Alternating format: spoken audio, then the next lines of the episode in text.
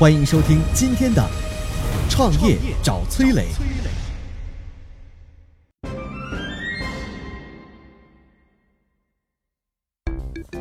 你们公司的人才流动性大吗？企业应该如何通过人才流动来保持团队的战斗力呢？有请崔磊。我给大家讲讲啊，阿里是怎么保持人才流动的。阿里呢会把员工分为四种：明星、野狗、黄牛、白兔。第一种呢是有才有德的员工，叫明星。这种员工啊，个人能力强，业绩突出，对于公司的目标和价值观高度认同。那明星要怎么对待呢？就是要捧，工作上倾斜资源，物质上慷慨激励，精神上表扬，树立榜样。第二种呢是有才无德的员工，叫野狗。这类员工个人能力非常强，但是对于公司目标和价值观的认同感非常低。这个员工有点像《三国演义》里边的这个什么杨修啊，恃才傲物。那怎么处理呢？就是要限制使用，甚至消灭他。举个例子啊。华为曾经有个最年轻的副总裁叫李一男，你知道他从一个实习生到副总裁用了多长时间吗？四年时间，可不可怕？华为，任正非当时非常器重他，甚至称他是干儿子，外界都认为李一男会是华为的接班人。结果呢，李一男当时带走华为的核心成员，自立门户，还和老东家华为竞争，最后被任正非打压收购。所以呢，企业一定要消灭野狗，不然危害非常大。第三种呢是能力差一点，但是任劳任怨的员工，叫黄牛。老黄牛可以放心使用，但老黄牛存在的问题是什么呢？就是容易跟风，是个墙头草。公司明星多就学明星，野狗多就学野狗啊。第四种呢是无才有德的员工，叫做小白兔。小白兔态度很好，就是业绩不好。有不少管理者呢看到小白兔之后呢，总会心慈手软啊，觉得这些人没有功劳也有苦劳啊，这个忍不住下手。那结果会带来什么呢？就小白兔不断的长大、长大、长大，成为大白兔、老白兔。你想想，一个公司如果核心岗位都被这个兔子。霸占之后就形成了什么呢？就形成了兔子窝文化呀！你这个团队还有战斗力吗？肯定没有了。所以小白兔一定要清理。但是在清掉小白兔的时候，我觉得管理者还是要反思一些问题的。第一，如果员工本身就不优秀，为什么会不招进公司？招他进来的人是不是应该负责？是 HR 负责，还是部门主管负责，还是就应该老板负责？第二，如果员工入职的时候很优秀，那后来为什么成为小白兔了？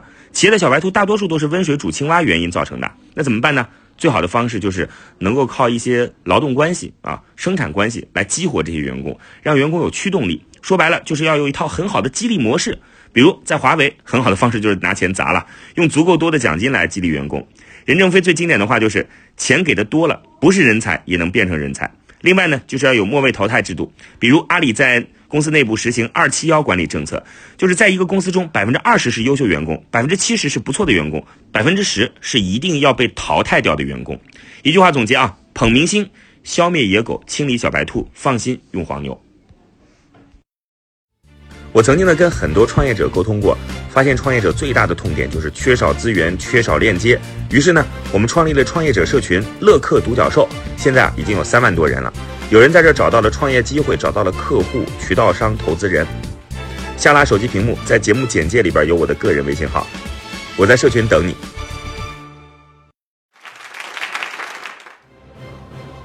有请奥斯卡。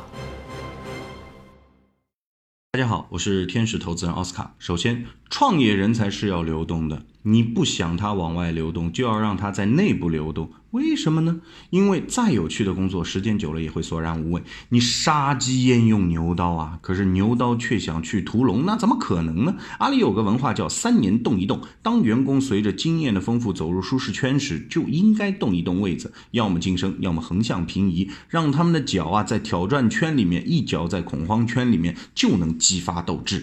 其次，你要知道，人才从来不属于任何企业人，人才是属于整个社会的，是属于他自己的。当一个公司。懂得如何使用人才这种资源的时候，知道如何创造更大价值的时候，社会才把人才租给了这样的公司。租金就是这个人才的收入。举个例子，小张的租金是二十万。老王的商业效率能用二十万的小张创造出三十万的价值，老王觉得值就把小张租了下来。可是腾讯公司的商业效率更高啊，能用同样的小张创造出一百万的效率，老王的三十万，腾讯的一百万，意味着什么呢？意味着小张留在老王的公司，就少为社会创造七十万的价值，对不对？老王挽留小张，不仅仅是对小张的不负责，更是对整个社会的不负责。然后有一天，小张创业了，创业后的小张每年能创造一个亿的价值。那腾讯的一百万和创业的一个亿意味着什么呢？意味着如果腾讯挽留小张，不仅对小张不负责，更是对整个社会的不负责。这就是所有企业都会说自己缺人才的原因，因为真正的人才从不停的成长到他自己的价值实现，一定是。往上走的，那你们之间更多的就是一种联盟关系。到最后，如果大家决定继续一同走的话，那再度联盟；否则，谁跑得快谁先走。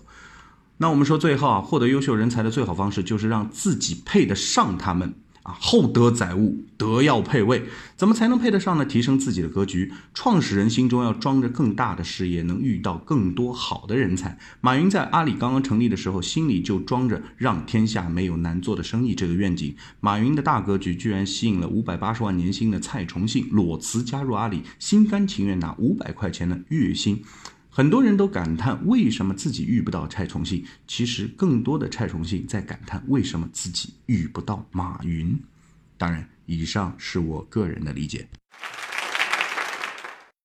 区分团队里的明星、野狗、黄牛、白兔，要捧明星、消灭野狗、清理小白兔，放心用黄牛，内部三年动一动，盘活整个团队。